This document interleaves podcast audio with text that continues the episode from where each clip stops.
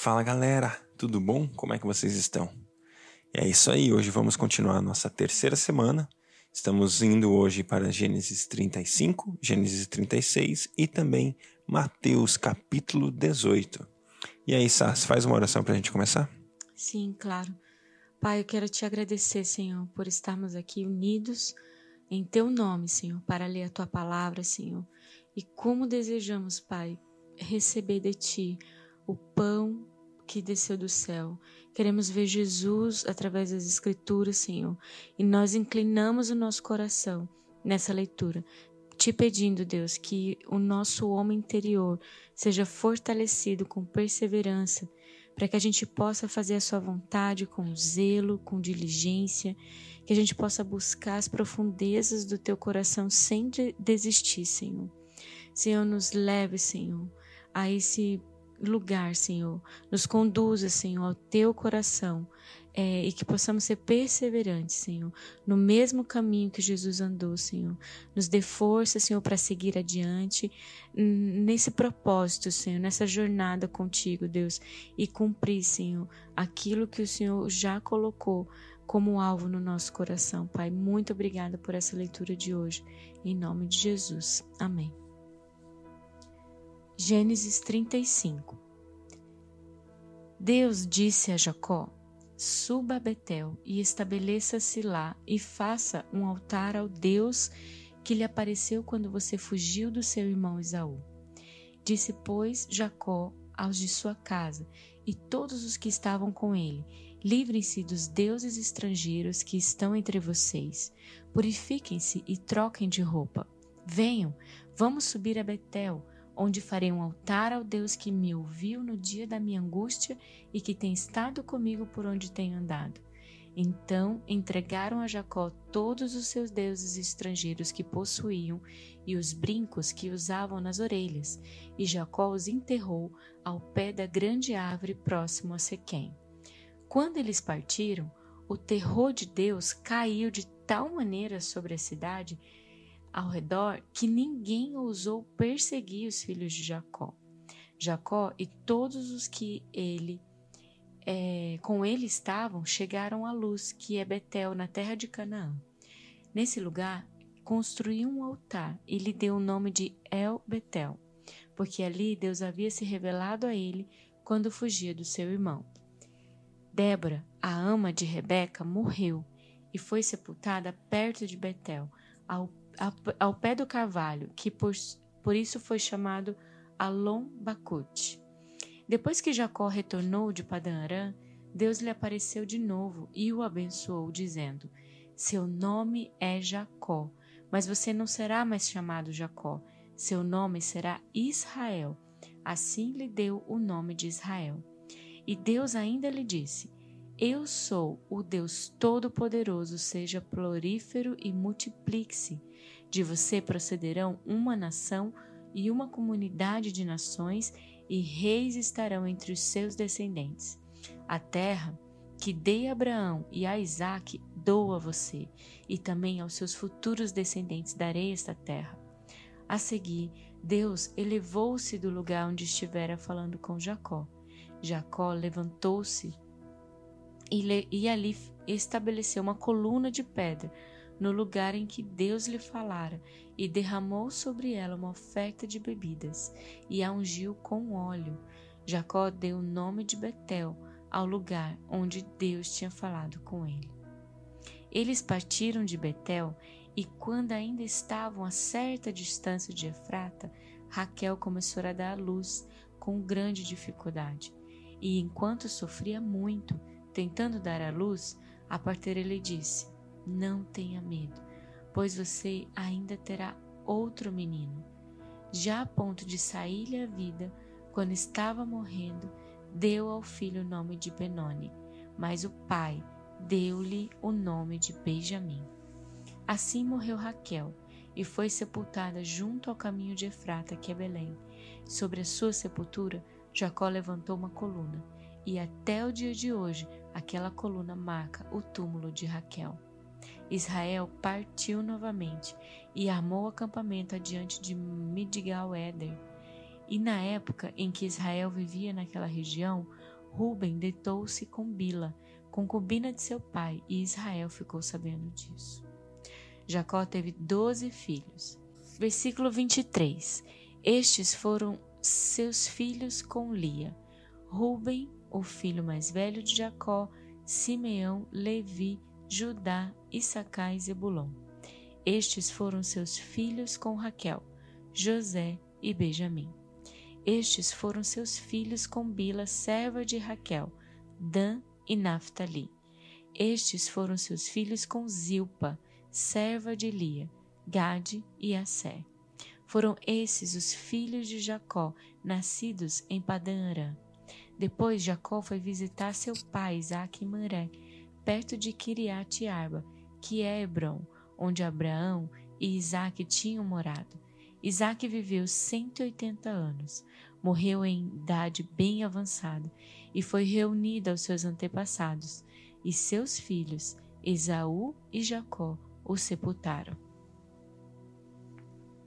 Gênesis capítulo 36 Esta é a história da família de Esaú, que é Edom.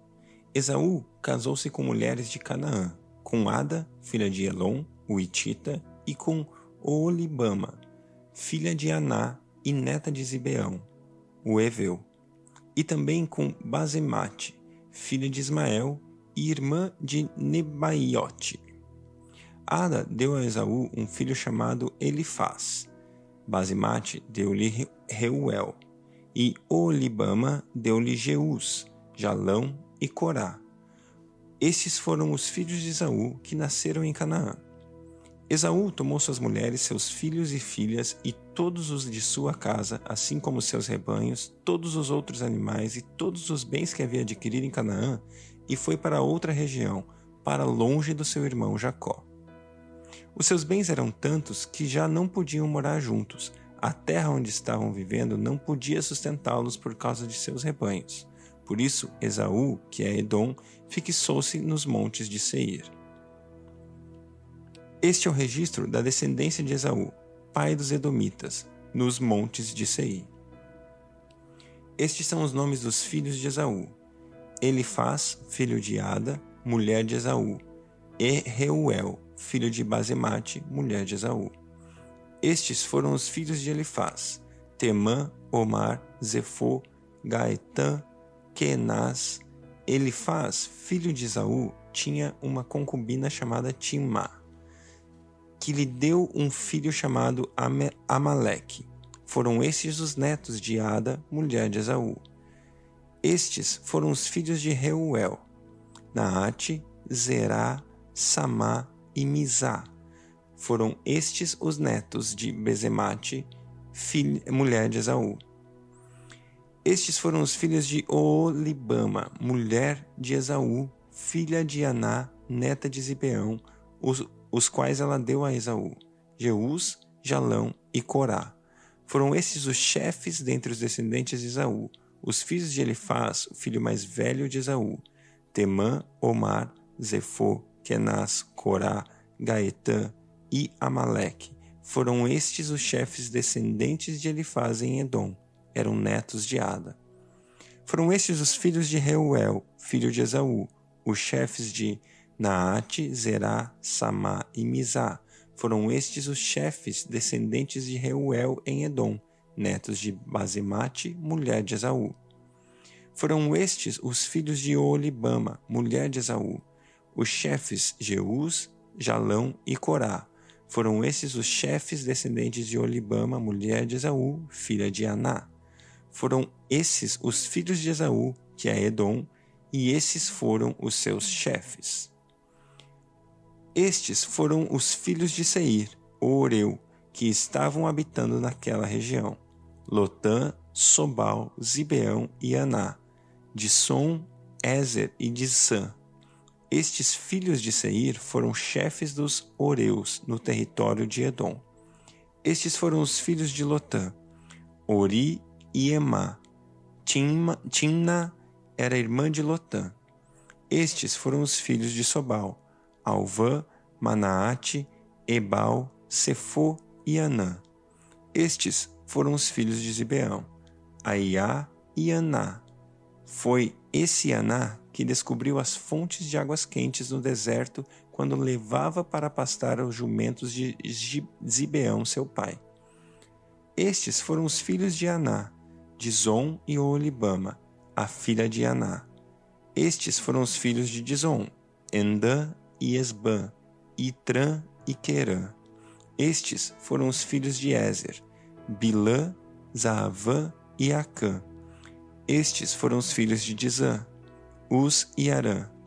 Estes foram os chefes dos oveus, Lotã, Sobal, Zibeão, Aná, Dissom, Ezer e Dizã.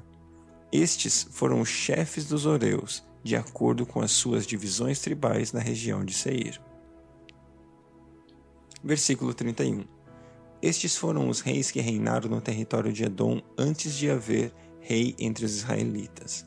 Belá, filho de Beor, reinou em Edom. Sua cidade chamava-se Dinabá. Quando Belá morreu, foi sucedido por Jobabe, filho de Zerá, de Bosra. Jobabe morreu em Uzã, na terra dos Temalitas. Temanitas foi o seu sucessor. Uzá morreu e Abade, filho de Bedade, que tinha derrotado os midianitas na terra de Moabe, foi seu, seu sucessor. Sua cidade chamava-se Avite. Haddad morreu e Samlá de Mascareia foi seu sucessor. Samlá morreu e Saul de Rebote, Reobote, próximo ao Eufrates, foi seu sucessor. Saul morreu e Baal-Anã, filho de Acbor, foi o seu sucessor. Baal-Anã, filho de Acbor, morreu e Abade e Haddad foi o seu sucessor. Sua cidade chamava-se Paú. O nome e o nome de sua mulher era Meetabel, filha de Matred neta de Mesaabe. Estes foram os chefes descendentes de Esaú conforme seus nomes, clãs e regiões. Timna, Alva, Getete, Olibama, Elá, Pinon, Kenas, Temã, Mibzar, Mag Magdiel e Irã. Foram estes os chefes de Edom. Cada um deles fixou-se numa terra, numa região da terra que ocuparam. Os Edomitas eram descendentes de Esaú. Mateus 18 Naquele momento, os discípulos chegaram a Jesus e perguntaram: Quem é o maior no reino dos céus? Chamando uma criança, colocou-a no meio deles e disse: Eu asseguro que, a não ser que vocês se convertam e se tornem como crianças, jamais entrarão no reino dos céus. Portanto, quem se faz humilde como esta criança, este é o maior no reino dos céus. Quem recebe uma destas crianças em meu nome está me recebendo. Mas se alguém fizer cair no pecado um destes pequeninos que creem em mim, melhor lhe seria amarrar uma pedra de moinho no pescoço e se afogar nas profundezas do mar. Ai do mundo por causa das coisas que fazem cair no pecado. É inevitável que tais coisas aconteçam, mas ai daquele por meio de quem elas acontecem. Se a sua mão ou seu pé o fizer tropeçar, corte-os e jogue-os fora. É melhor entrar na vida mutilado ou aleijado do que ter nas duas mãos ou os dois pés serem lançados no fogo eterno. E se o seu olho o fizer tropeçar, arranque-o e jogue-o fora. É melhor entrar na vida com um só olho do que, tendo os dois olhos, ser lançado no fogo do inferno. Cuidado para não desprezarem um só destes pequeninos, pois eu digo que os anjos deles nos céus estão sempre vendo a face do meu Pai Celeste. O Filho do Homem veio para salvar o que se havia perdido. O que, que acham vocês? Se alguém possui cem ovelhas e uma delas se perde, não deixará as noventa e nove nos montes, indo procurar que se perdeu? E se conseguir encontrá-la, garanto que ele ficará mais contente com aquela ovelha do que com as 99 que não se perderam. Da mesma forma, o Pai de vocês, que está nos céus, não quer que nenhum destes pequeninos se perca. Se o seu irmão pecar contra você, vá e a sós com ele, mostre-lhe o erro. Se ele o ouvir, você ganhou o seu irmão. Mas se ele não o ouvir, leve consigo mais um ou dois outros, de modo que qualquer acusação seja confirmada pelo depoimento de duas ou três testemunhas.